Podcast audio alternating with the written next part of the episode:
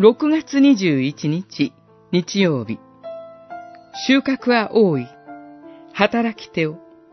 マタによる福音書9章35節から10章8節。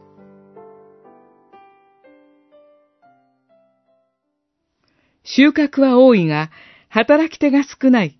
だから、収穫のために働き手を送ってくださるように、収穫の主に願いなさい。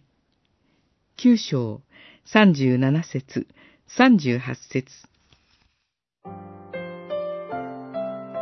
収穫は多いとシュエスが言われたとき、弟子たちの目にもそのように見えたでしょう。多くの人々が主に期待をかけて集まっていました。しかし、主が十字架に引き渡されたとき、収穫は失われたと思ったのではないでしょうか。収穫の主に願うべき必要など、全く覚えなかったことと思います。しかし、信仰によって見るべき事実があります。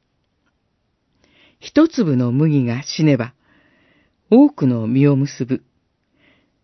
ヨハネによる福音書、十二章二十四節キリストが来られた時以来、種はまかれ、成し遂げられるべきことが成し遂げられました。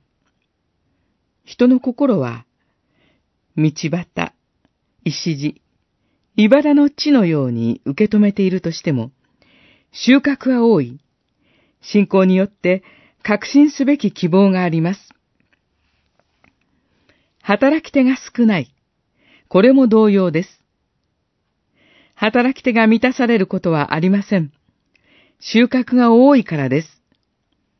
さらに、主イエスは弟子たちに収穫の主に祈るように求めました。この祈りも願い続けられるべきものです。そして、その祈りの答えは12人の人たちでした。同様に、収穫は多いと見て、祈り続ける者たち自身の中に答えが与えられます。